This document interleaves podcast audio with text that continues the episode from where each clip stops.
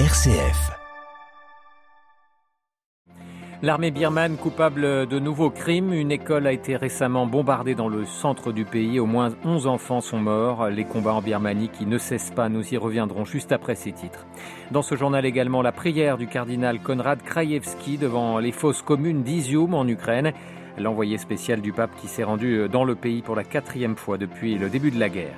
À suivre également dans ce journal, reportage sur la petite île italienne de Lampedusa où la question des migrants est instrumentalisée par l'extrême droite. Dans cinq jours se tiendront les législatives anticipées en Italie. Et puis nous reviendrons sur cette grève très suivie hier dans les écoles palestiniennes de Jérusalem. Une grève pour protester contre la pression israélienne de modifier les programmes scolaires. Radio Vatican, le journal Olivier Bonnel. Bonjour, de nouvelles exactions commises par l'armée birmane et dénoncées par l'UNICEF, l'agence des Nations Unies pour l'enfant ce matin. Vendredi dernier, un village a été attaqué par des hélicoptères au centre du pays. Le bilan est très lourd, au moins 11 enfants ont été tués dans le bombardement de leur école. Les précisions de Xavier Sartre.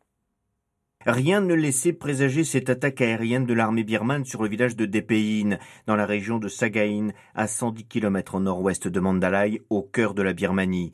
Quatre hélicoptères Mi-35 ont surgi, ouvrant le feu sur la localité. Deux appareils ont visé tout particulièrement l'école située dans l'enceinte d'un monastère bouddhiste. Les tirs ont duré une heure avant que 80 soldats n'entrent à pied dans la cour, tirant sur les bâtiments et n'emportent les corps des victimes pour les incinérer. C'est ce que rapportent des témoins joints par l'agence de presse AP.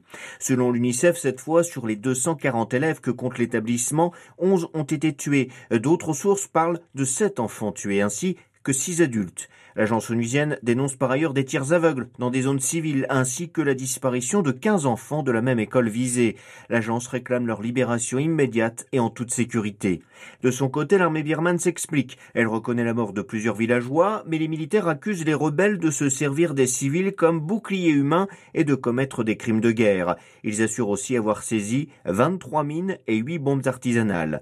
La birmane l'a démontré une fois de plus, elle est bien déterminée à éradiquer toute opposition. Xavier Sartre, un verdict très attendu au Cambodge. Le tribunal spécial de l'ONU jugeant les crimes des, des Khmers rouges rendra jeudi son dernier jugement. Il, euh, il concerne Kyo Samphan, le dernier haut dignitaire du régime Khmer Rouge encore vivant. Celui-ci avait fait appel de sa condamnation pour génocide en 2018.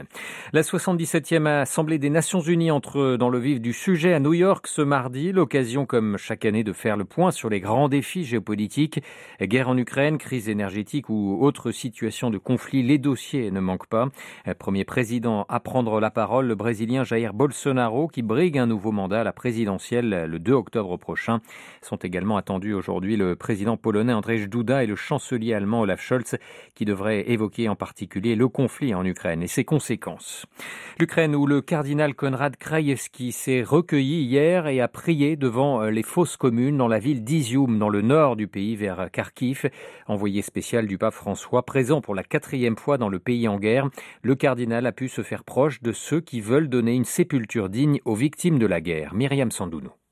Il n'y a pas de larmes. Tels sont les mots de l'aumônier apostolique du pape qui résume le sens d'une journée difficile et que seule la prière peut alléger. Aux côtés de l'évêque du diocèse de Kharkiv Zaporizhia à Izium, le cardinal Krajewski a assisté à une célébration au cours de laquelle 50 jeunes hommes ont creusé et emporté des corps de pauvres Ukrainiens tués il y a trois ou quatre mois, a fait savoir le prélat. Il s'est dit abasourdi par une telle horreur, expliquant que la guerre ne connaît aucune pitié. L'envoyé du Saint-Père est resté au moins trois heures avec les fossoyeurs, récitant le chapelet de la miséricorde divine pour les personnes décédées. Au-delà de tout ce qu'il a pu vivre de triste, il affirme avoir rencontré des hommes qui ont montré la beauté parfois cachée dans les cœurs.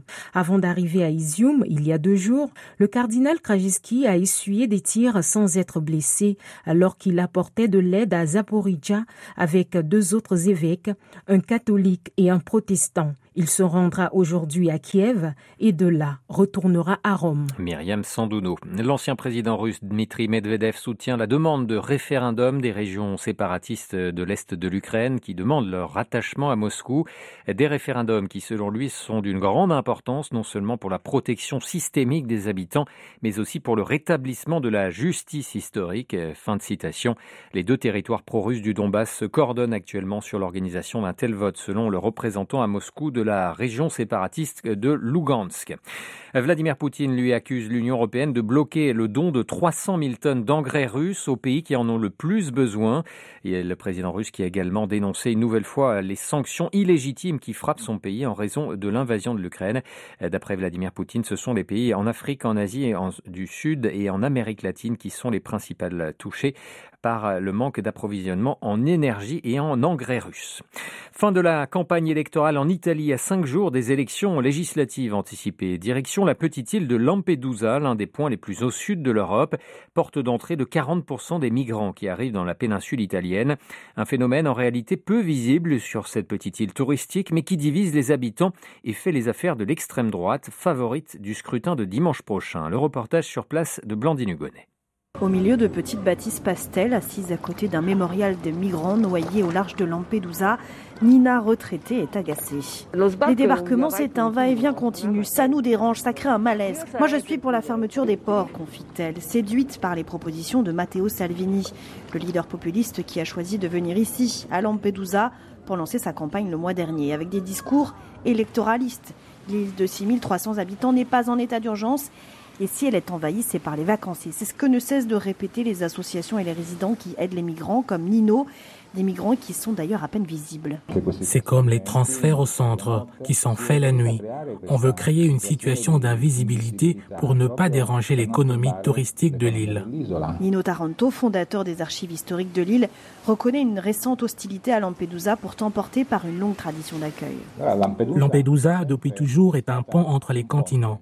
Donc c'est d'autant plus triste de voir qu'aujourd'hui, certains renient presque ce patrimoine d'humanité et qu'aux élections européennes, ici, c'est Salvini qui l'avait emporté. Moi, je suis convaincu que le tourisme peut cohabiter avec l'accueil, qui fait vraiment partie de l'ADN de l'île. Un espoir, alors que la possible victoire dimanche de l'extrême droite et de sa leader Giorgia Meloni risque de saper ce sens de l'accueil.